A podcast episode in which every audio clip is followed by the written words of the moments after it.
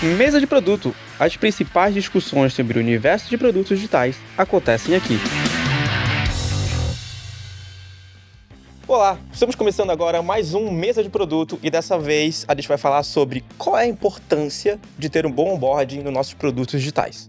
E para isso, quem está aqui com a gente é o Anselmo Filho, que é Product Manager no Conta Simples. De início é o quê? Olhar os benchmarks. Mas também não dá para só olhar benchmark e falar, não, aqui a gente está melhor que o nosso concorrente, então melhor que a nossa base, então aqui, ó, tá perfeito.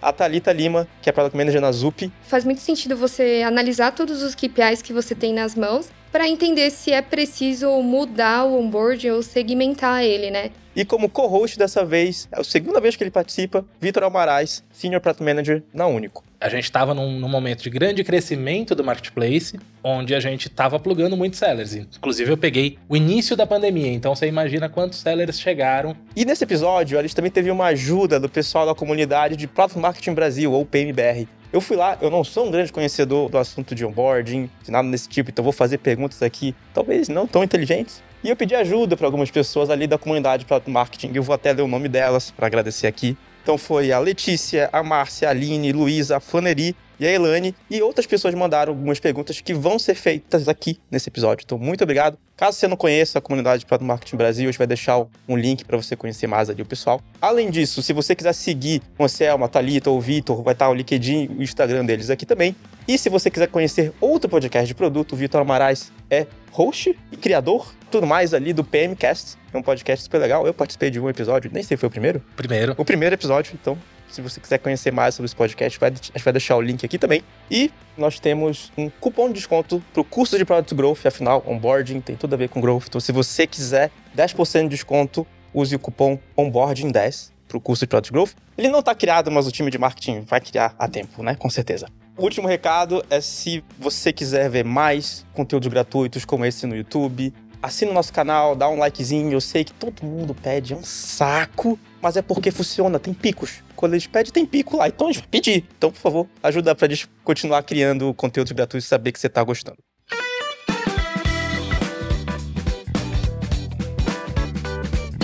E pra gente abrir, eu queria já perguntar se o onboarding de fato influencia na retenção e por quê? Se isso é um mito, é uma verdade? A resposta curta é que, com certeza. Mas a resposta longa é que não só. Porque, bom, se a gente for pegar na teoria da retenção mesmo, né? E aí a gente vai puxar livros sobre produto de verdade. Né? A retenção ela é basicamente dividida em três aspectos principais. Essa parte do onboarding, que a gente chama de ativação, a parte do engajamento, que é essa sedimentação do hábito, e também a parte da ressurreição, que é essa galera, né, que sempre dá uma fugidinha do seu produto, que no fim gostou no começo, mas pode voltar a gostar no final. É muito importante quando a gente separa essas duas coisas que, um, a gente entenda que sim, o onboard é essencial para a retenção, mas ao mesmo tempo ele não é só isso que vai fazer a sua retenção aumentar. Basta que a gente entenda qual estratégia que a gente quer atuar. Na minha visão, o onboarding ele influencia na retenção, porque a partir daquele primeiro momento que o cliente está tendo contato com o seu produto, é importante que ele entenda qual a proposta de negócio, qual o valor do seu negócio que você está propondo. E até mesmo tem dois estudos, né? Um deles é do Lincoln Murphy, que ele analisou, né, e comenta que a maior parte das empresas que perdem clientes nos primeiros 90 dias pós-contrato é porque ou a empresa ela não tem um processo de onboarding estruturado ou se tem é ruim. E tem também o CEO da Metzer que depois que ele implantou um processo de onboarding, ele conseguiu identificar que o cliente ele demorava para ter uma interação no, na plataforma dele mais ou menos de 3 a 4 logins. E a partir do processo de onboarding, esse tempo reduziu para 15 minutos. Então, ajudou o cliente a entender né, o valor do negócio e ver que o produto é realmente importante para a vida dele. E a partir daí, ele começa a utilizar mais o produto e começa a ver que aquilo faz sentido. Pô, vamos colocar essas pesquisas. Manda pra gente a pesquisa pra gente deixar o link aí pra quem quiser aprofundar nelas. Legal. Acho que pode ser bom. E aí, pegando um gancho nisso que você falou, o onboarding, quando ele é ruim, ele prejudica a retenção? Ele pode ter o efeito inverso? Pode. Se caso o onboarding ele não for eficaz, né? Se ele mais atrapalhou do que ajudou o cliente, pode sim ficar confuso, pode não ter adiantado.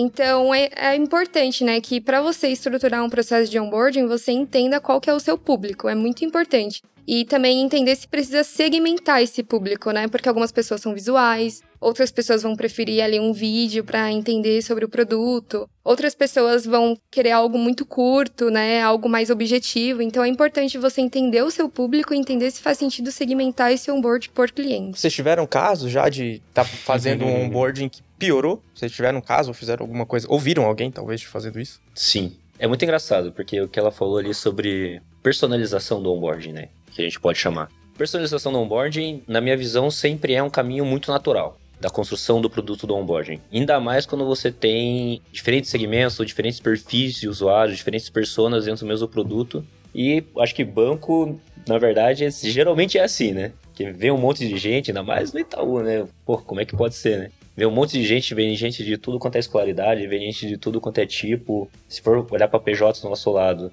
ah, vem quinais diferentes, vem propostas diferentes, vem sistemas financeiros diferentes. Então a personalização ela faz parte. Nisso, a gente tem que ter uma noção de que o onboarding por si só é um produto como qualquer outro produto. Como ela comentou, a gente tem que olhar como um produto de verdade, conhecendo nossos clientes, conhecendo as dores deles, o que, que representa valor para esse nosso cliente, quanto que acontece, como que acontece, quantas vezes a frequência natural desse problema que acontece com o cliente.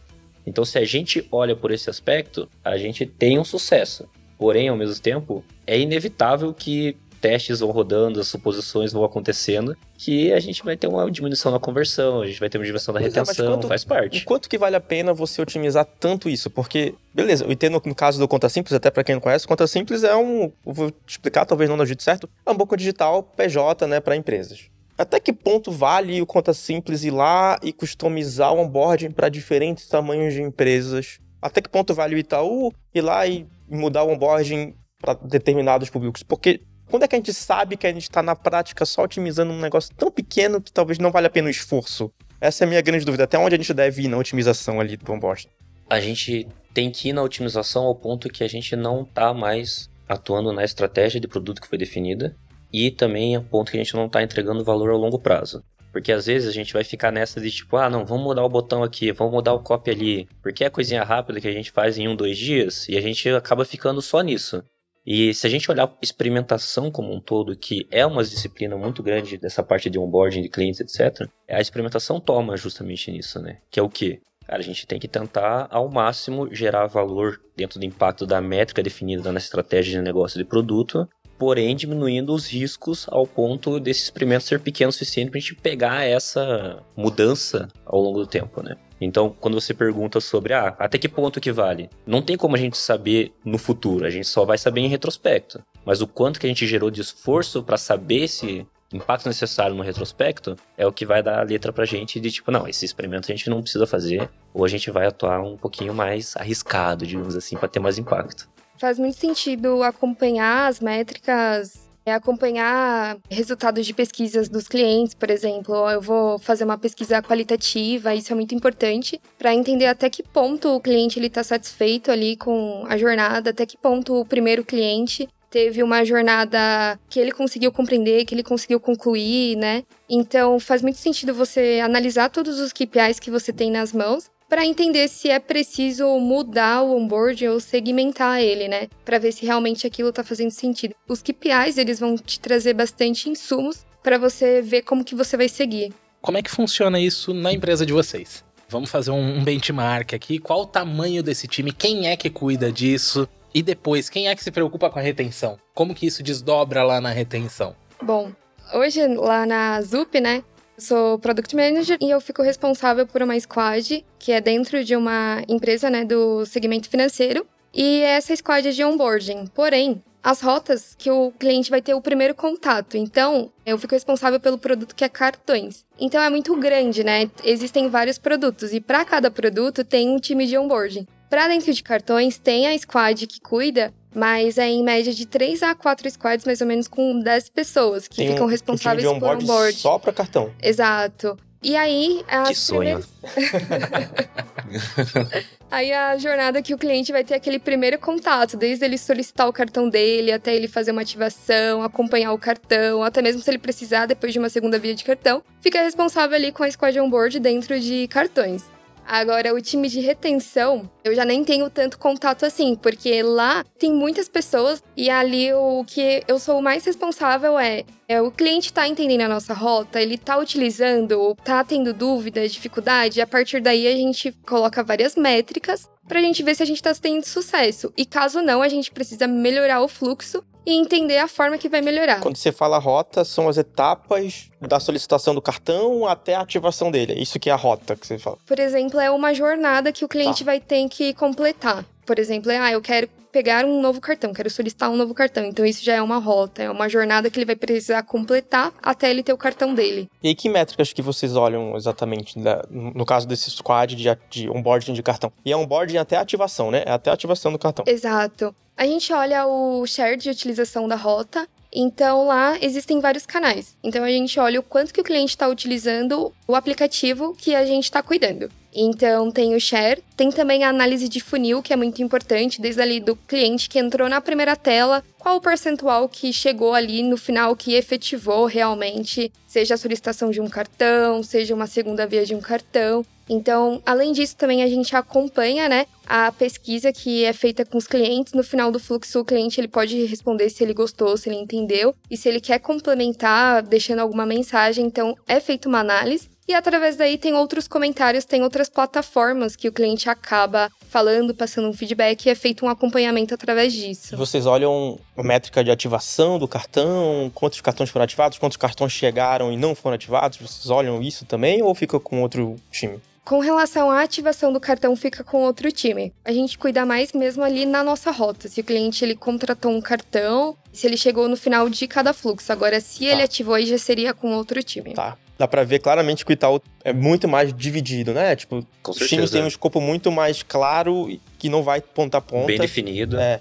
Empresa o quê? De quase 100 mil funcionários aí, dá pra fazer esse tipo de coisa. Dá pra brincar bastante, É. né? Tem dinheiro pra isso, É. né? E, e como é no conta simples, no caso? Cara, eu brinco que startup tem, não tem duas coisas, né? A primeira coisa é paciência e a outra coisa é dinheiro. Então, como a gente não tem nenhum dos dois, a gente acaba tendo um escopo um pouquinho maior, com equipes um pouquinho menores, mas ao mesmo tempo é interessante como a gente pode cuidar do produto como um todo, né? Então a gente tem essa visão um pouquinho mais macro, etc. Bom, lá na Conta Simples eu sou responsável pela squad de ativação e engajamento. Então nisso a gente tá dentro de uma tribo de growth. Um abraço, Paulo Silveira, meu GPM. Não é o da Lura. Não é na luz. Mas ainda é Paulo Silveira, é uma pessoa sensacional. Paulo é meu GPM, ele cuida da squads de aquisição, ativação e engajamento. Uma squad que cuida mais de soluções ali de atendimento também, nessa parte de engajamento, ressurreição, etc. Mas nisso tudo, dentro da tribo de growth, a gente tem uma visualização completa dos nossos loops de aquisição, dos nossos funis. Então, nisso a gente entende toda a parte de conversão, desde a qualidade do lead lá atrás, quando entra é, via marketing ou via aquisição mesmo, até a última etapa de retenção do nosso usuário, da garantia dele em relação à formação de hábito dentro do nosso produto. Mas você falou que você é engajamento e Ativação e engajamento. ativação e engajamento, mas tem um time, então, antes que faz a parte do onboarding, tem um time mais focado em onboarding. Exato. Quando eu entrei na Conta Simples, dois anos atrás, Conta Simples muito pequena ainda, né? Na época tinha 20 funcionários, eu cuidava da parte da abertura de conta. Nessa parte da abertura de conta, hoje é o time de aquisição, que tem uma interação muito grande com o time de marketing, com o time de vendas, time de, que cuida dos loops de aquisição como um todo. Esse time ele é responsável basicamente pela abertura da conta. Porque somos um banco digital, a gente precisa passar por todos esses processos de abertura de conta. Essa bola é passada então para a gente dentro do aplicativo, que daí toda a parte de login também é essa parte de abertura de conta. Dentro do aplicativo nós somos responsáveis por toda essa parte de primeira interação do nosso usuário com o nosso produto. Então somos responsáveis por toda essa parte de funil, onde a gente garante os marcos de conversão dos nossos usuários, para que a gente consiga, ao final de tudo isso, garantir que esse usuário não, esse usuário aqui ele está retido. Então nós temos como métricas principais a retenção do nosso usuário final via uma métrica de adoção do nosso produto. E daí, a partir disso, né, análise de dados, etc., a gente entende que a nossa curva de retenção desses usuários que tem essa maior ação em relação ao nosso produto, eles vão estar retidos ao longo do tempo aí, são usuários que a gente não precisa se preocupar muito. Quero fazer pergunta pro Vitor. Você achou que não ia ter pergunta pra você? Que você- que você Tava tá- só porque tá de co-host aí.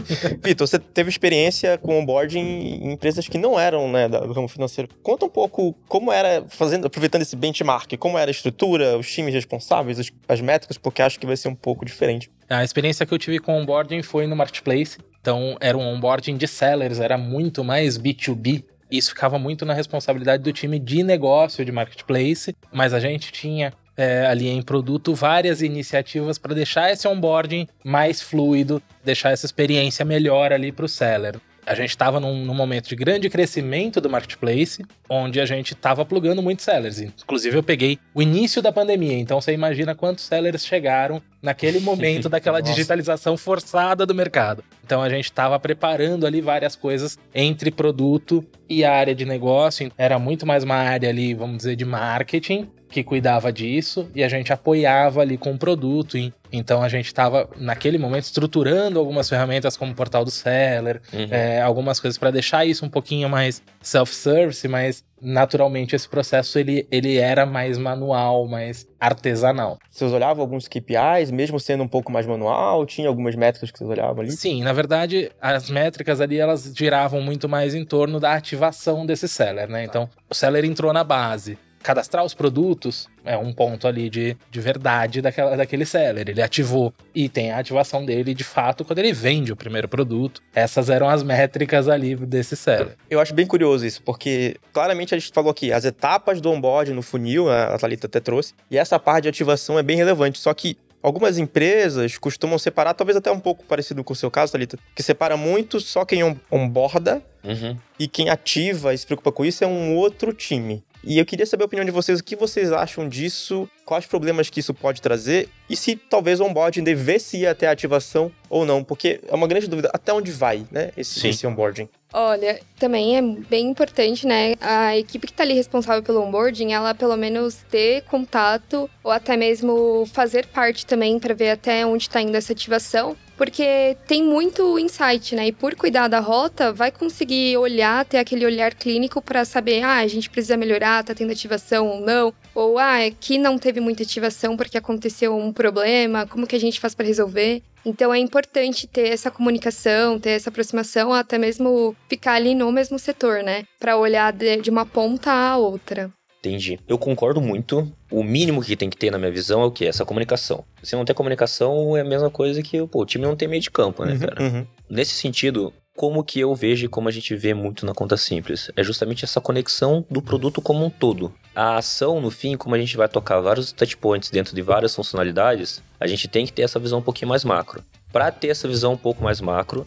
é necessário que a ativação vá até o garantimento da retenção, porque no fim, esse é o objetivo. Ativação por ativação não entrega valor a longo prazo para o negócio. O LTV não vai aumentar só porque você ativou mais gente. É uma das consequências? Com certeza. Mas se a gente não olha para o endgame, que é o que? A própria retenção, a ativação ela fica muito nessa parte de otimizaçãozinhas.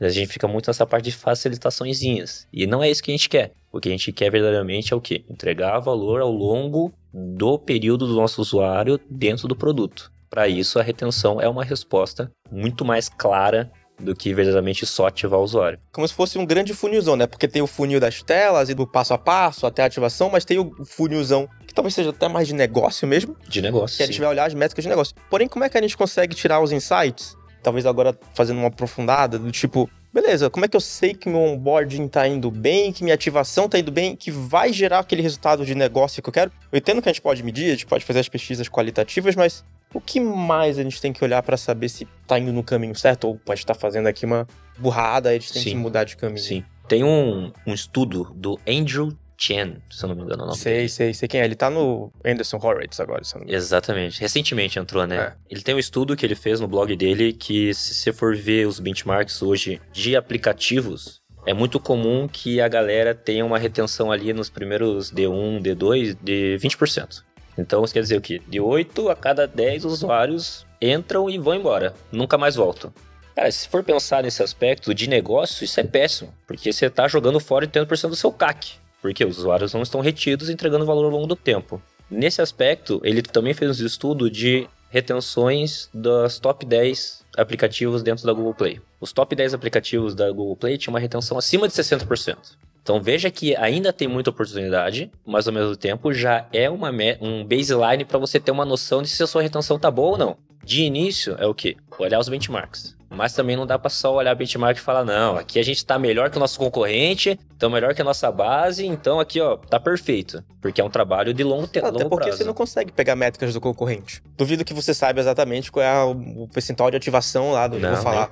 A gente, a gente pega dados, metadados, né, que eles uhum, falam, né? Uhum. Então, nesse sentido, a gente pode até olhar para ter uma baseline para dizer, não, a gente tem essa oportunidade. Mas, por exemplo, um outro dado também que é interessante, geralmente, o custo de aquisição do cliente ele é cinco vezes maior do que o custo de reter clientes. Então, se você está preocupado muito com retenção, é muito melhor você ter uma equipe dedicada para isso do que ter uma equipe dedicada para CAC, redução de CAC ou até mesmo aquisição de clientes. Não quer dizer que você não pode ter CAC, né? Calma lá. Mas nesse sentido, o que acontece? É muito importante que você olhe para retenção, porque retenção ele é ganho de dinheiro ao longo do prazo. Muito mais do que só o mês a mês ali, né? Tem um outro ponto também, que o seu funil ele passa a ter um comportamento específico, né? Então, a partir do momento que você vê que você estava atingindo um percentual de conversão e aquilo começou a reduzir, significa que está tendo algum problema. Então, seria legal parar, analisar, entender se os clientes estão tendo alguma dificuldade, se você está com algum problema ali no seu fluxo e tudo mais e fazer melhorias. Além disso, também não ficar ali acomodado com aquele valor que você já performa, mas sempre buscar melhorias para você conseguir aumentando cada vez mais sua conversão. Então, o funil é uma métrica muito boa para você entender se você está tendo problema em algum step da rota ou não.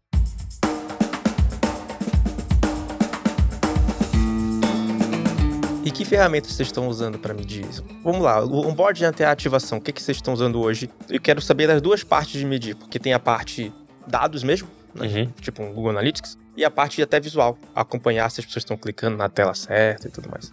O Google Analytics, né, para acompanhar a quantidade de visualizações, a conversão e tudo mais conecta o Google Analytics no Data Studio para montar o dashboard e você ter as suas visões, as suas N visões lá que você quer. Além disso, tem também os comentários que os clientes fazem. Então, os clientes fazem comentários em loja, então tem um acompanhamento para entender se o cliente está tendo alguma dificuldade ou não, se está passando algum feedback positivo de alguma nova funcionalidade que você implantou. Fica mesmo entre Google Analytics, Data Studio e comentários de loja. Legal. O meu clássico Google Sheets. Como assim, cara? Não, porque, assim, né? Mais uma vez, startup não tem o quê? Paciência e dinheiro. Então, nessa perspectiva, a gente começou muito essa parte de estruturação de dados agora. A gente tem Data Lake, a gente usa a AWS para isso, tem o Etena, Amplitude também para isso.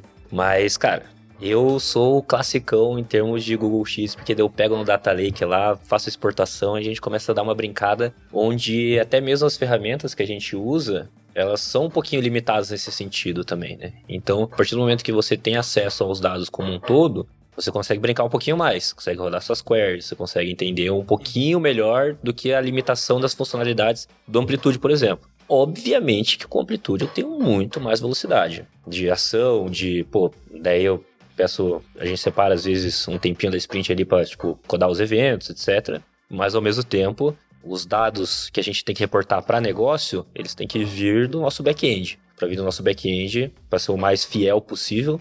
E a partir disso, eles a gente acessa via data, via data lake, né? Mas além dessa parte de dados, vocês olham, tipo, vocês têm um Hotjar para ver a interação mais de UX até da, do usuário, porque os dados te contam uma história. Quando você olha a UX, ou até os comentários, é outra eu, história. Eu tenho uma dificuldade para isso, mas se você quiser contar sobre como que é o aplicativo, eu já pego o benchmark aqui, viu? o, o Hotjar, assim, hoje na empresa a gente não usa, mas já trabalhei na Print. A Print é uma gráfica online, e lá a gente utilizava o Hotjar, então a gente gravava a tela para ver se o cliente estava entendendo, estava tendo alguma dúvida, ou se ele ficava muito tempo parado ali em uma tela específica. Então a gente fazia isso tudo com Hotjar, mas era por conta mesmo do, do sistema, né? Eu, eu não tinha problema ali de gravar, porque até então o cliente estava escolhendo um produto. É, no, então, Itaú tem mais é, problemas de LGPD, é por isso? É, lá a gente não, não utiliza tá. mesmo o Hotjar para gravar telas, Sim. assim. Eu confesso que o Hotjar eu uso pro web, mas app é sempre mais uma treta, né, cara? Meu amigo, ainda mais quando você usa a plataforma que faz, por exemplo. Putz, como é que é o nome da plataforma? Esqueci agora. Que ele basicamente a gente escreve em. Ah, Flutter? Não, a gente escreve em React Native e daí ele passa pro nativo, né? E daí esqueci o nome da plataforma. Bom, depois eu vejo aqui. Daí tem limitações, né? De integrações, é, tem limitações de, tipo, conexões de APIs, etc. Então, tipo, nisso para visualizar, a gente está estudando a ferramenta nesse momento agora. Inclusive, abraço o Maurinho, minha PD, que está liderando essa parte aí de. E não é o Hotjar, é verdade, porque o Hotjar acho que nem. Ele não pra, conecta para app. É verdade, é só É a primeira coisa que a gente viu. Você tem uma página completa dizendo, gente, a gente não conecta para app. Deu putz, cara. Caramba. Tô perdendo aí a, a expansão de, de market fit deles. É verdade. Acho que talvez o Xcan faça pra app. Xcan. E o Xcan. E o Xcan. Acho que tem Apps Flyer também, uma coisa assim, eu não lembro. O Flyer é um conjunto gigantesco, Enorme, né? E aí a gente tem aqueles famosos momentos. Ahá, momento uau. É. É... Que isso, velho. talvez- Bom moment, ahá moment. É, qual que é a importância de mapear isso pro onboarding ou vocês não, não linkam com isso? Eu não sei se funcionalidades tem específicos para funcionalidades isso. Eu sei que para produtos no geral a galera fala bastante, né?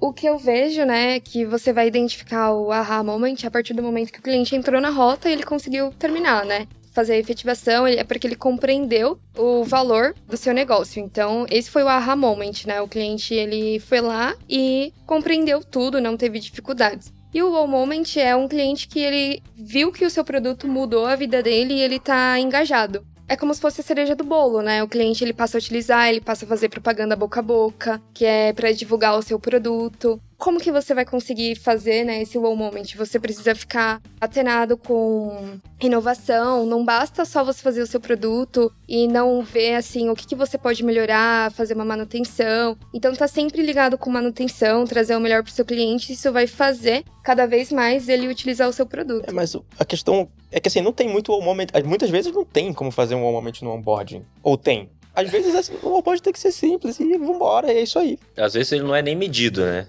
Às vezes é uma coisa muito mais intrínseca também a cada tipo de usuário, etc. É, exato. Inclusive, eu sou um pouquinho. E aí vem a polêmica, né? Mas eu sou um pouquinho averso a esse tipo de definição. Porque se a gente for olhar no cerne mesmo de um aha moment, que é igual ela comentou, é o momento em que você. Eureka, né? Ahá, nossa, é isso que o produto faz. Ele resolve o meu problema. Só que esse tipo de coisa já não devia ter vindo antes. Por que, que o cara vai entrar no seu produto sem saber, ah, nossa, tô louco aqui pra baixar o, um- vários aplicativos pra ver o que faz? O Aha Moment, na minha Acho que visão. ainda tem gente que faz isso. Será? Ah, acho que tem. Só se você for malucão aí de. Ainda tem, ainda tem, tem. Claro que tem.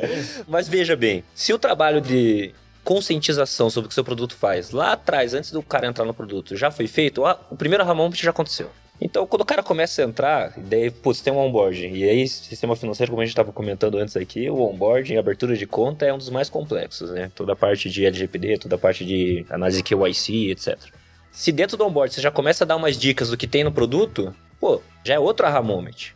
Entrou dentro do produto, conta aberta, etc. Nossa, eu consigo fazer um Pix, consigo ter um cartão de crédito Black, o acesso a crédito. Já é outro aha moment. Então, os aha moments eles vão sendo ao longo da jornada para no fim ser uma criação de hábito. E é esse hábito que a gente está buscando, independente do nome, etc. É o hábito de retenção que a gente está buscando. É que a gente, como produteiro, tem uma mania, né? De ficar dando nomes bonitos. Aha moment, É. moment.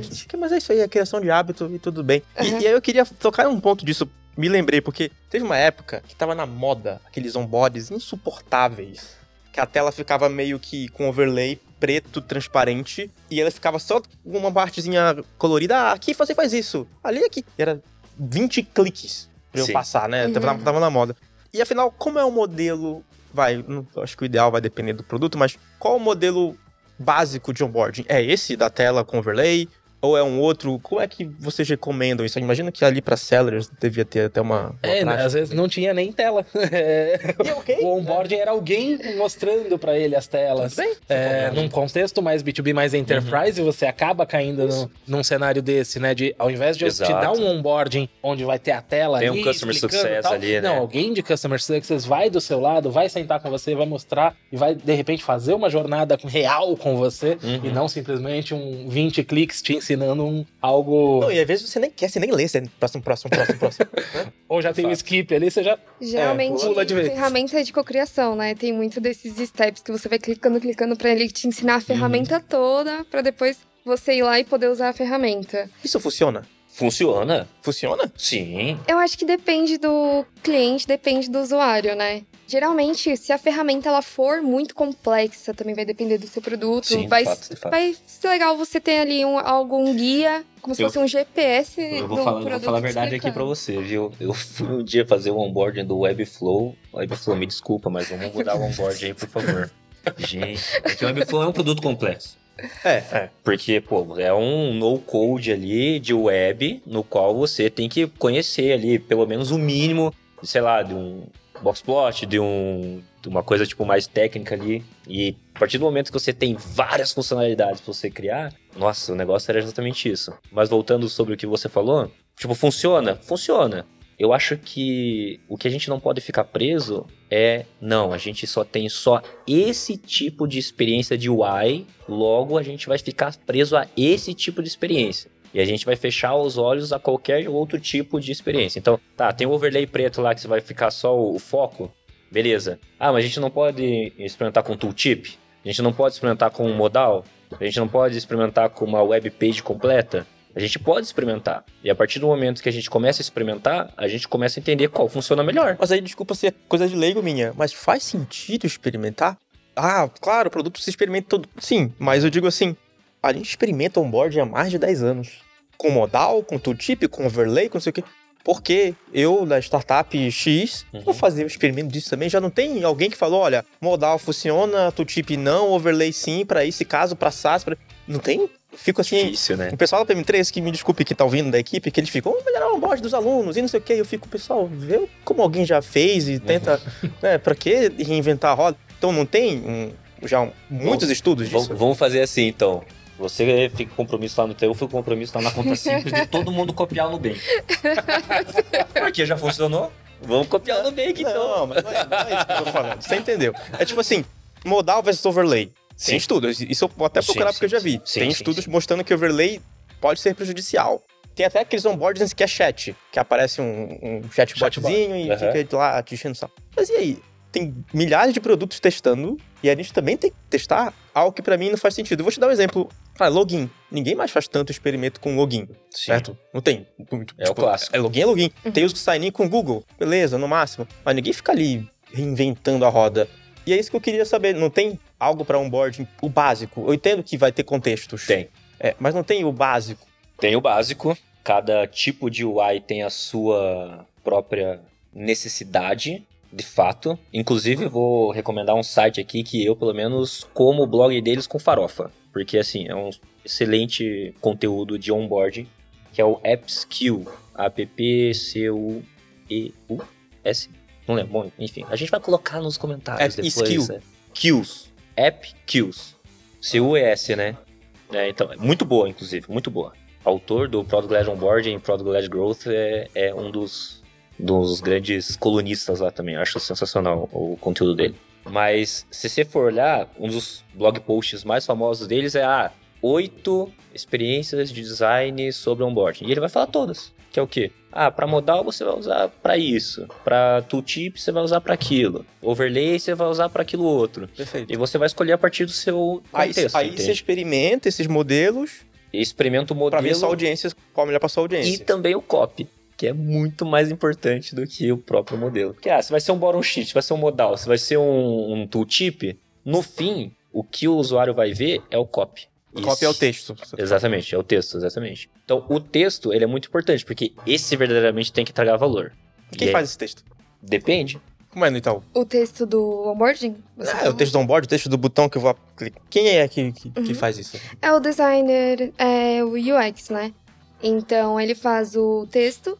Aí como que funciona? Pode passar por validação, por design critique, né? Um- Onde outros designers, outras pessoas de produto podem ir lá e olhar aquela experiência e passar as melhorias. E além disso, você pode rodar testes também antes de você ir para produção, né? Só que uma coisa que também é muito importante, o que eu acho legal é que lá tem uma pegada muito forte para acessibilidade. Então, Legal. além de pensar assim no, no meu usuário, eu também tenho que criar uma interface que seja acessível. Então, além disso, a gente também faz validações com duplas de acessibilidade. Geralmente é um Que par, legal. né? Uma pessoa deficiente visual e uma outra pessoa ali que tá sempre junto, para ver se aquilo tá acessível para o cliente. A gente se preocupa muito em colocar uma coisa em produção que seja acessível para todos. Quanto tempo demora um pouco? Vamos supor que vocês querem fazer um teste que muda um pouco a interface. Quanto tempo demora esse ciclo? Isso vai depender um pouco do designer, por exemplo. A gente, se ele tá tendo alguns outros projetos, ou se a gente vai deixar ele dedicado full nesse projeto e tudo mais. Pensando assim, um designer dedicado pode demorar até três meses dele fazer uma prototipação, rodar pesquisas, fazer validação. Três meses é um Isso prazo com uma gordurinha. completo, assim, exato, uma um rota inteira. grande até. Exato. E no Conta Simples aí? Primeiro, quem é que escreve o copy e depois Quem é que do tempo, escreve? né? Bom, a gente tem uma interação muito grande com o Product Marketing. Eles são responsáveis por toda essa parte de comunicação entre produto e fora dele. Essa conexão que a gente faz é de responsabilidade deles. Obviamente que as nossas PDs, elas vão ter essa definição de tipo, ah, por que, que a gente precisa desse copy assim? Então eles são responsáveis pela solução como um todo. E a partir disso, a gente passa por uma rodadinha ali de tipo, ah, e aí, o que, que você acha? Né? Aqui, né? Mensagem no Slack clássica. Mas em termos de tempo, como eu falei, né? Não tem paciência, não tem dinheiro, mas tem muita velocidade. Então, por exemplo, ontem a gente fez uma análise do nosso onboarding, que a gente tinha lançado um teste, deu 12% de conversão. Então, hoje a gente vai subir uma coisa para arrumar isso. Então, se for tempo, é tipo um dia. Compensação, você não consegue fazer uma validação, por exemplo, de acessibilidade. Não tem como ter tempo disso. Não tem como ter tempo pra isso. A pegada é uma pegada muito mais literalmente veloz, né? não é nem questão de ser ágil ou não, né? Mas tipo veloz em relação ao tipo como que a gente pode mudar, como a gente pode testar. Porque hoje a gente vê uma coisa que eu aprendi muito quando eu entrei nessa tribo de growth, é justamente aprender a isolar as variáveis para que a gente entenda como que os comportamentos do produto não dependem de um teste AB, por exemplo. Uma que a gente nem tem volume para teste AB. Outra que teste AB é a coisa mais complexa que você pode ter dentro de uma experimentação, ainda mais dentro de aplicativos se você não tem uma ferramenta como o Google Optimize. Nesse sentido, demanda muito esforço para você tipo ter um resultado da qual se você isolar uma variável completa ali, você consegue ter o resultado igual. Como é que você avalia que o cliente já sabe usar o produto? Que esse é o principal objetivo. O onboarding tá ali para ensinar o cliente a usar o produto. Sim. Mas como que vocês avaliam isso? É quantitativamente? É qualitativamente? O que que te diz se aquele onboard está atendendo este objetivo de ensinar o cliente a usar o produto de fato? É ticket no CS depois? Pode ser também, né? Porque aí o Paulo Celos vai gostar, vai adorar isso aqui, viu? Porque ele fala que o produto é um pouco de arte e um pouco de ciência, né? Que é o quê? Um pouquinho de análise qualitativa, um pouquinho de análise quantitativa. As análises qualitativas, elas servem basicamente para você, tipo, formular suas suposições. Então, pô, digamos ali no cartão de crédito lá. Ah, é, os nossos usuários, se eles têm dois cartões de crédito, vão ser mais retidos. Se eles fizerem o tempo de cartão de crédito lá, o tempo de onboard do cartão de crédito, um tempo X, eles vão estar mais retidos. Ah, se ele gastar tanto no cartão de crédito em tanto tempo, eles vão estar mais retidos. Então você começa a formular essas hipóteses a partir do que você conhece do seu usuário, aí você começa a ter uma, tipo, uma necessidade de validação quantitativa. Beleza, mas de todas essas hipóteses que a gente tem aqui, quais são as hipóteses que mais representam dentro do produto uma retenção maior? Mas também você tem que ter um pouquinho de arte em relação ao que? Ah, pô, o usuário com um milhão de gasto em crédito vai ser o usuário mais retido. Então todos os usuários têm que gastar um milhão em É. crédito. Não, não dá, entende? Então você tem que usar um pouco dessa parte de bom senso, otimização dessas curvas de retenção que você tem. E daí a partir disso você começa a ter a resposta se o seu usuário ele tá retido ou não e qual é o caminho que ele vai usar para isso. Um bom exemplo disso, não vou falar onde, mas enfim, quem for esperto vai ligar os pontos. Tem empresas que conheço que fizeram uma análise via de MGM, Member Get Member, né, de indicação, e viram que as pessoas que vêm via MGM têm uma tendência de ter uma retenção maior, têm uma tendência de ativar mais rápido, seja fazendo um depósito, Sim. uma conta, enfim, fazendo a primeira ação importante, e tem uma tendência de ficar mais tempo. Quando essa empresa descobriu isso, eles falaram: nossa, vamos investir muito mais em Member Get Member, porque a qualidade das pessoas que vêm são superiores. E aí facilita o onboarding, Inclusive, o onboarding delas foi customizado, eu queria até entrar nesse ponto também. Era customizado, tipo, ah, você foi indicado por alguém. Então a customização mudava o copy. Era um pouquinho, ah, fulano te indicou. Uhum. E aí as pessoas se motivam mais, ah, pô, foi Sim, fulano, eu sim, confio no sim. fulano. que me. Sim, de fato. Então isso, E- isso impacta E também. de repente o Marcel que me indicou o produto, ele vai fazer um onboard, parte do onboarding comigo, né? Sim, eu falo, ah, funciona É. assim, funciona assim. É verdade. De fato, de fato, é exatamente isso. É engraçado que a gente vê isso muito em análise de qualidade de leads. Porque daí eu não sei como é que é, é lá no Itaú, mas toda vez que diminui muito a qualidade do lead, daí a gente tem, né, obviamente, métricas para definir se a qualidade está boa ou não. Quando diminui essa qualidade, a conversão vai para o espaço junto. E daí a gente fica naquela. Ah, mas foi o experimento que a gente rodou. Ah, mas foi essa nova experiência que a gente fez. O que que foi? O que que foi? Depois que a gente vai todos os parâmetros lá de decisões, a gente olha para a qualidade do lead. Não, esse aqui talvez seja essa questão da que a gente está tendo essa diminuição de conversão. Então, o Member Get Member é a maior qualidade de lead possível, de fato. Porque o cara já vai saber o que vai acontecer. Tem essa questão da autoridade, que é muito importante. E nessa questão da autoridade, o cara já entra um pouquinho mais maleável.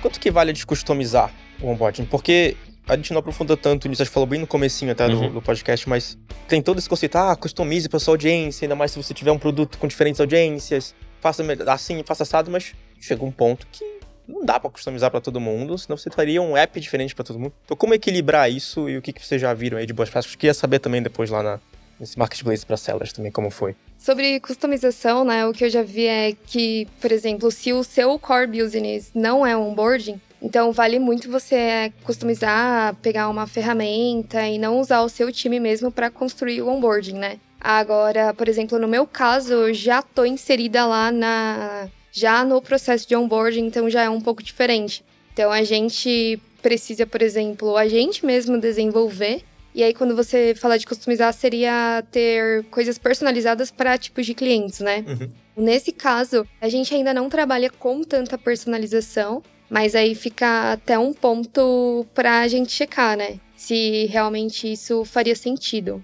Sabe, Pra fazer alguma Em melhoria. muitos lugares eu não vejo customizando mesmo. É, Sabe é o que, que é interessante? O Vitor acabou de falar.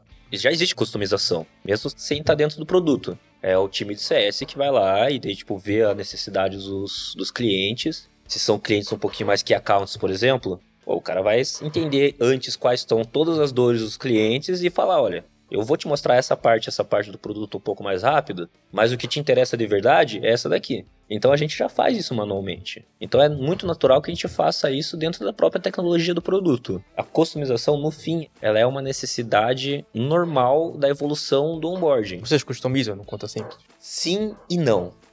Então não. Por quê? A gente também tem que seguir uma definição estratégica. Se a definição estratégica ela fala pra gente, olha, a gente quer direcionar os nossos usuários para tal caminho. É óbvio que você vai desbalancear um pouco a experiência do usuário para você dar aquela direção, aquela empurradinha ali, né, para onde você realmente quer. Mas a gente sabe que para onde que o usuário realmente quer é outro caminho. Mas a gente também, devido a essa definição estratégica, Mas aí, foca muito no Mas ainda é caminho. uma customização, né? Vocês só fizeram um, um caminho pensando na estratégia. Não é tipo assim, ah, pro Marcel de 30 anos é esse modelo, mas pro cara que tem um small business e ele tem 60 anos é outro caminho. Não, é literalmente outro caminho. Ah, é outro caminho. Até inclusive na própria abertura de conta. Se você for pegar diferentes CNPJs que tem diferentes tipos de quinais, etc. Tá, tem diferentes tipos de definição de gastos, receita. Você tem que fazer, tem que pedir alguns tipos de documentos a mais, você tem que garantir um pouco melhor a parte de antifraude. Nessa perspectiva já existe. Legal, legal. Dentro do produto, a gente olha muito também voltado para, pô, beleza, qual que é a dor que a gente quer resolver? Então é muito comum hoje que vocês verem, ah, você vê- vai entrar no Pinterest, vai entrar no. Como é que é aquele de formulário? Que é bem famoso, Typeform, até no próprio Slido. Se entra nesse, eu duvido que você não entra no produto antes de responder pelo menos umas duas, três perguntinhas. É. O RD Station, acho que tem algum curso da PM3, eu acho que é do, de processo seletivo, que tem um desafio lá de RD Station até. E na época eu testei muito o onboarding da RD Station para ver quanto que customizava. Porque tinha, de fato, uma série de perguntas.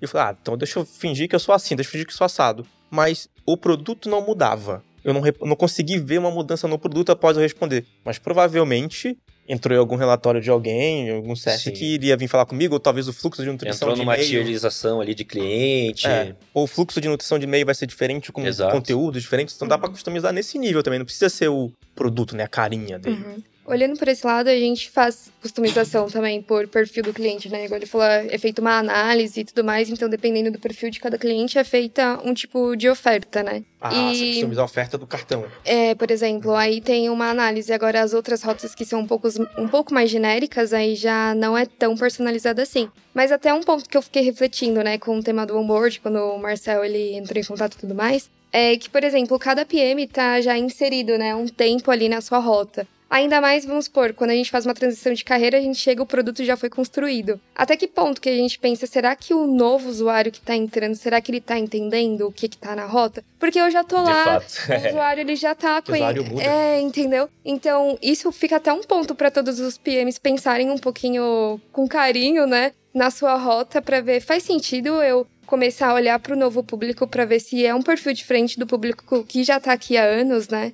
Acho que vai ter muito a ver com a curva, né? Os early adopters, eles vão ter um comportamento muito diferente do que um early majority, um late majority ali. Mas falando um pouquinho ali sobre marketplace, acho que esse onboarding ele era customizado por ser tão artesanal. Por não ter ainda ali uma parte muito de software, muito já pronta disso, acabava sendo muito personalizado porque era mais feito ali num contexto de quase que um CS. Que a gente usava outros nomes ali, era Farmer, Hunter, enfim. Mas o pessoal ali fazia esse trabalho seller a seller, então acabava sendo customizado naturalmente. E sabe o que é fogo isso de que você falou de, ah, a gente precisa entrar e pensar no novo público? É muito mais difícil fazer isso. Uhum. É muito mais fácil você pegar, ah, vou montar um onboard aqui do zero, brum, tá aqui o onboard.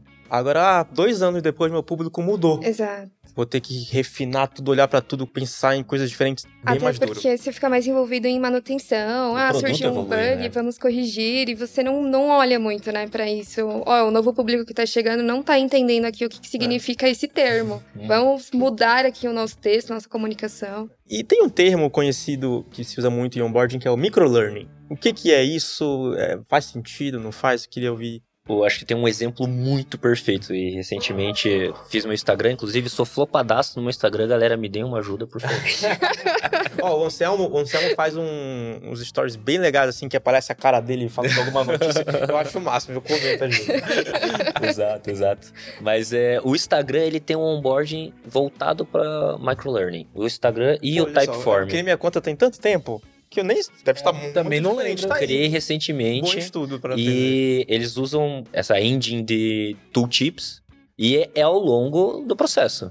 E o que, que é ao longo do processo? É o quê? Ah, vou abrir um stories. Ah, tipo, tô vendo um stories, daí vai lá e tem um negócio de reação. E daí, ah, clique aqui pra blá blá blá blá blá blá. Então, esse marco line é justamente isso. Eles vão entendendo quais são os marcos de utilização do produto. E a partir disso eles vão dando essa letra do que, ah, como que você tem que interagir melhor com ele, como você vai engajando. E a partir disso você tá retido forever aí no Instagram, né? Então, tipo, você falou do... Foi do Andrew Chen? Não lembro. Você citou alguém... Andrew Chan. que- sim, que- sim. Não, você citou alguém que definiu oito tipos de modelos de onboarding. Ah, a. No do Exatamente. EpicQs também tem esse tipo É de o microlearning? tooltip, Ah, é um exatamente. tooltip. É um tooltip. Eles ele- se usam do tooltip, mas o microlearning, se você dar uma olhadinha, com certeza vai ter um blog Só que ele é ativado de acordo com alguma ação que você fez, né? Não é Exatamente. tooltip pra tudo. isso. Não, não. Ah, Ah, tipo, acho que nas primeiras interações, eu devia ter gravado, né? Porque ia ser um baita de um benchmark. Vamos ter que fazer de novo.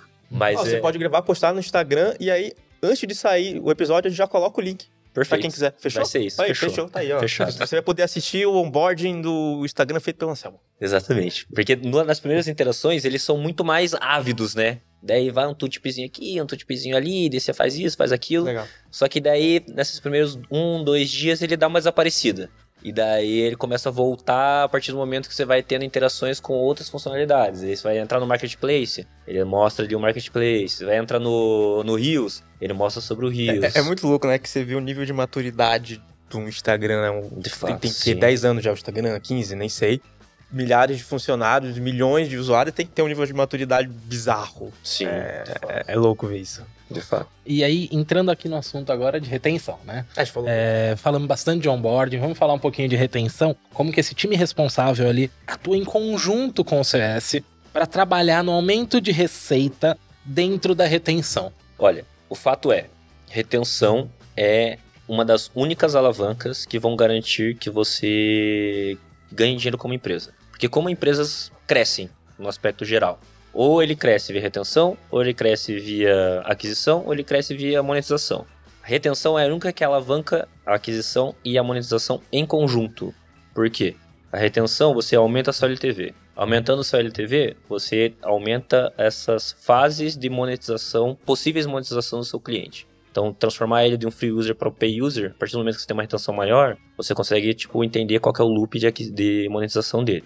Para aquisição, a mesma coisa. Em qual sentido? Digamos lá que você tem uma empresa lá que tem um CAC duas empresas. As duas empresas têm o CAC sobre LTV de 4. Então, um LTV de 100 e CAC de 20. Se eu aumento uma LTV para 120, essa razão muda. Quer dizer o quê? Eu posso investir um pouco mais em CAC para manter meu LTV sobre CAC. Quem que vai crescer maior? A empresa que investiu mais em LTV. Então, os estudos normalmente falam que ah, se aumenta 5% da sua retenção, 5 pontos percentuais da sua retenção, pode aumentar em até 25% o valor da sua monetização, devido a esse aumento da LTV e aumento do CAC. A retenção por si só, na minha visão, é o ouro, ainda mais nesses momentos que a gente está vendo, que é o quê?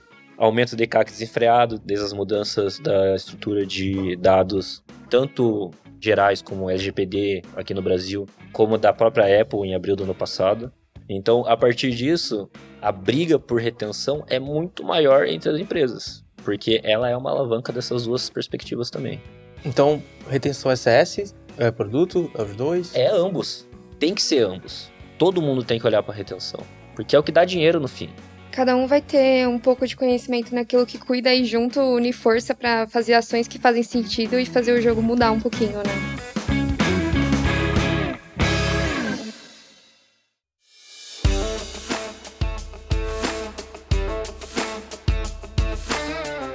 Trazendo para a prática, como é esse trabalho em conjunto no dia a dia ali, time de produto, marketing, CS, como que todo mundo trabalha para garantir essa retenção e alcançar esse valor que você comentou agora há pouco, né? Que é o que vai realmente pautar o crescimento da empresa e garantir ele. Eu, eu, queria até reforçar, porque eu acho que é bom isso mesmo, porque a gente fala ah, sempre conversar, trabalhar uhum. junto, mas. Tem um canal do Slack. Como é isso? Tem reunião, não tem reunião? Enfim, acho que é legal para não ficar no, no que detalhe. periodicidade? É, é. Sim, sim, uhum. perfeito. O primordial é ter uma métrica em comum. E daí vem da lá da definição de estratégia de negócio, definição de estratégia de produto, de como que estratégia de produto conversa com a estratégia de negócio.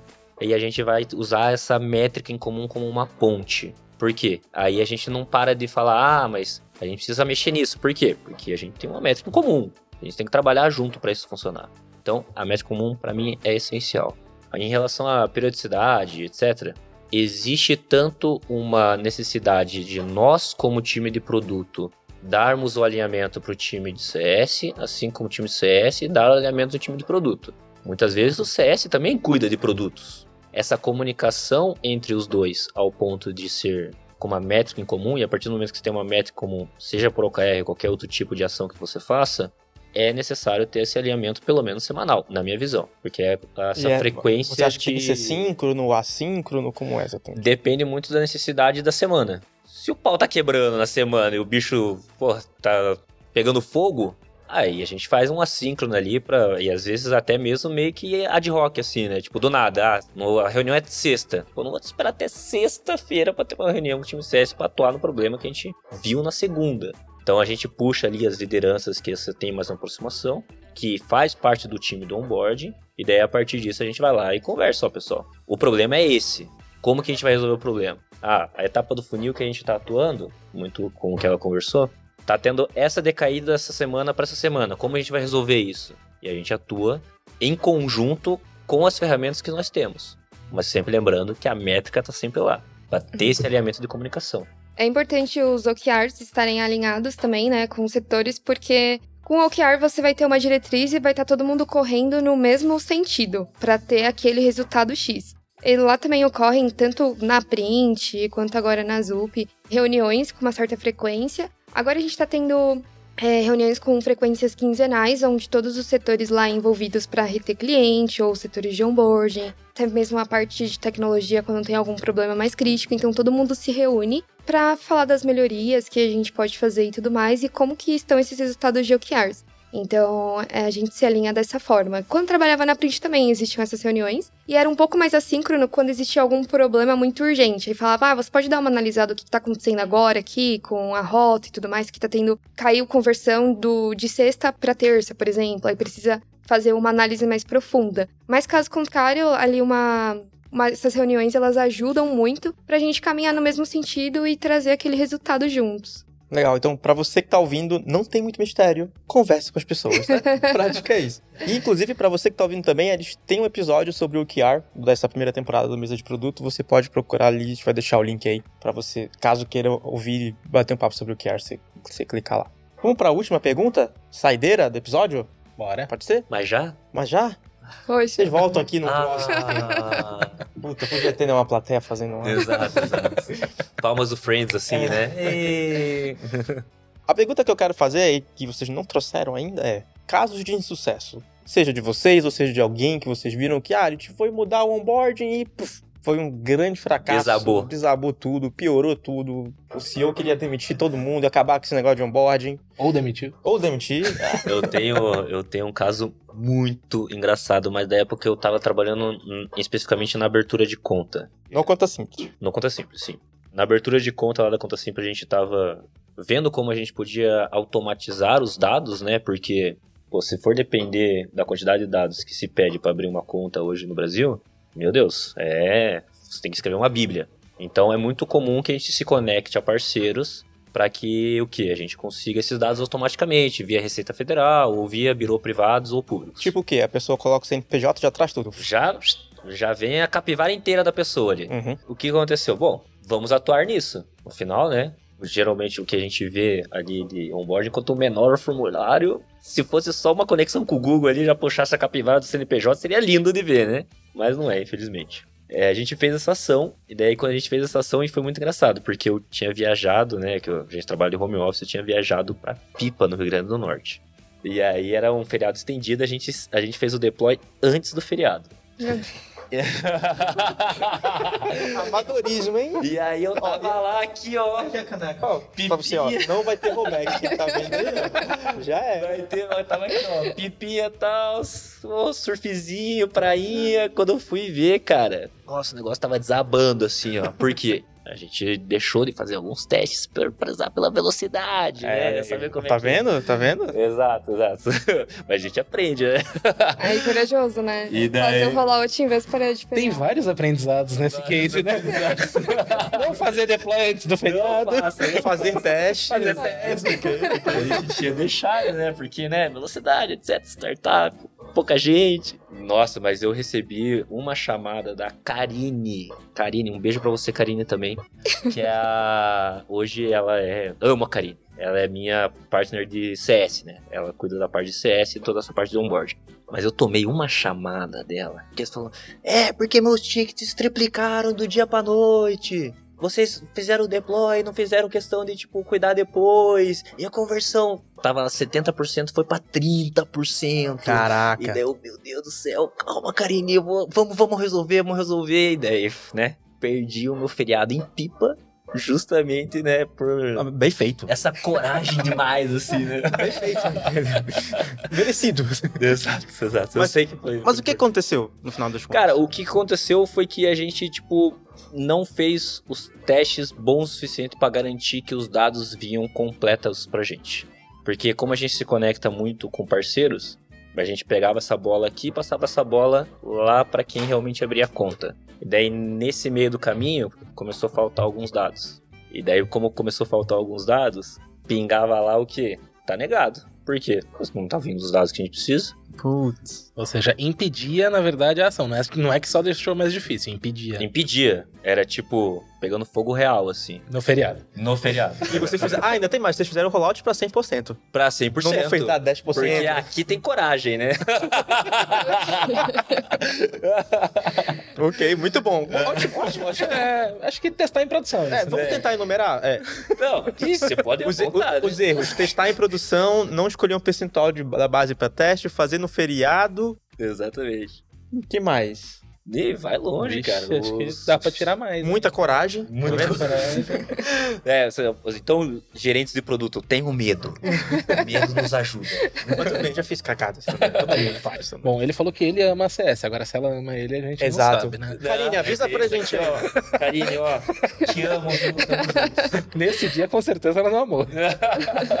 Vocês têm casos pra relatar? Eu Thalita? tenho só um caso de insucesso, um case, na verdade, de insucesso, né, de onboarding, que só estudando mesmo eu vi, que era uma empresa onde o core business dela não era onboarding. Mas então eles até fizeram um desenvolvimento ali de onboarding, mas por não poder dar manutenção, porque não era o core business, aquilo acabou ficando muito ruim, precisava de manutenção e eles não conseguiam parar para olhar para aquilo. Então o cliente estava navegando do nada pulava um pop-up, estava mais atrapalhando na rota do que ajudando, sabe? Quem não gosta do Então- modalzinho, assim, aleatório, né? Então foi só um case mesmo estudando que é importante, né, você fazer a manutenção e se não é o seu core business, você não vai poder dar atenção. Às vezes tem alguma ferramenta que te ajude, alguma outra forma para o seu cliente entender a sua rota como um todo. Às vezes eu vejo que muita empresa se preocupa com isso, de colocar modal, colocar não sei o quê. Se realmente não é o seu foco estratégico, faz alguns e-mails. Faz uma página no blog, um post no blog, ó, como usar, como iniciar, tutorial. E já pode resolver, dependendo do produto. Uns videozinhos no YouTube, Exato. assim, no Instagram. Exato. Bom, vou contar aqui um caso, não é bem onboarding e tal, mas é bem relacionado, de alguns modais que ensinavam algumas jornadas no produto e tal. Esses modais, com o tempo o produto foi evoluindo e eles ficaram. Ah. Então a jornada dos modais não era a jornada real, o layout já não era mais o mesmo. Também tem que tomar esse cuidado. É, você fez o onboarding, legal. Mudou a experiência, muda o onboarding também. É, o, melhor, o melhor é quando você recebe um print aleatório no Slack, assim, tipo, "Ô, o que que significa essa tela aqui? Também não sei. E, e essa do e-mail que o Marcel comentou, acho que é muito legal porque dependendo da ferramenta, dependendo da empresa, causa um impacto muito positivo. Eu mesma, eu entrei no site do e-commerce e fiz uma compra. E assim, era uma compra de algo que eu precisava e do nada eu entrei no meu e-mail e tava lá. Parabéns pela sua compra. E aquilo me transmitiu uma felicidade. Eu falei, caramba, olha o que eu comprei, sabe? Então causou um impacto muito positivo. Então, o e-mail, às vezes, é uma ferramenta simples, mas ela acaba ajudando o cliente no momento do onboard. E hoje em dia é o WhatsApp, né? Exato, exato. Você se sente mais acolhido ali, Mas mais sabe próximo. uma coisa que a galera negligencia um pouco? Notificação push. Notificação push tem um poder enorme. Enorme, Tem. enorme. Tem alguns estudos que falam, ah, é, pô, 60% da galera não desativa a notificação push, né? Mas 40% ainda não. Mas também tem app que abusa, né? Não é mesmo iFood? Mas tem app que abusa muito. Tomar um cuidado. É, o negócio é ser brincalhão, né? E às vezes também ter o push contextualizado. Às vezes você acabou de fazer um pedido e chega o push te oferecendo um cupom, né? Aí é pra dar raiva do cliente. Mas é um ponto super importante, né, cara? É trabalhar esse relacionamento ali com o cliente, porque hoje em dia você trazer essa proximidade, trabalhar o push de uma forma bem efetiva, eu posso dizer, eu já vi casos de no push a quantidade de usuários num app aumentar 10 vezes. Não, Nos minutos depois de um push. funciona. É quase um comercial na TV. Funciona. É, é por isso que a galera abusa muito. Mas voltando a- ali no ponto do modal, que você falou que fica desatualizado e tal, é uma dificuldade muito grande, principalmente se as, pessoas, se as empresas começam a crescer muito, tem muita gente fazendo ao mesmo tempo, a galera não documenta direito, não deixa mapeado que se, ah, se fizer tal tela tem que fazer tal coisa. Ou às vezes documenta, mas entrou uma pessoa nova, não sabe que tem a documentação e se perde. Toda empresa que eu trabalhei tinha isso. Não tão crítico um, um pop-up desatualizado, mas coisas feias ou desatualizadas que se perderam é. Se alguém não avisa o time que cuida do onboarding, mudou a experiência, o onboarding vai Como é continuar desatualizado. Exatamente, exatamente. Pessoal, queria agradecer vocês pela presença e eu quero reforçar quem tá assistindo com a gente. A gente vai deixar o LinkedIn do Anselmo, da Thalita, do Vitor, o podcast do Vitor. E o Anselmo fez o compromisso de, se você quiser ver o onboard no Instagram analisado por ele, com as carinhas ali, vai ter, que é vai bom. ter, é vai bom. ter. Então você pode clicar e assistir. Então, vários links aqui. Se você não é aluno da PM3 ainda, lembre-se do desconto Onboarding 10 pro curso de Product Growth, somente pro de Product Growth. E se você já é aluno, vai na nossa comunidade, tem um desconto gigante lá, muito maior para quem não é aluno. Eu não lembro quanto é, mas é grande. Então você vai lá na comunidade, você pega um desconto para comprar um segundo curso, se você quiser. Muito Eu obrigado. tô interessado nesse desconto do, do curso de Product Growth, hein? 10% que você falou no Onboard comecinho. em 10, onboard em 10. Gente, muito obrigada. Obrigado. Foi um Que que é prazer, gente? estar aqui. Obrigado, obrigado pelo convite, obrigado pela presença de vocês. E não esqueça de assinar nosso canal e dar o like se você gostou. E se você gostou muito, você compartilha também nas suas redes sociais. Fala, olha aqui, aprende com onboard o que não fazer aqui, pessoal. Então, muito obrigado e até a próxima.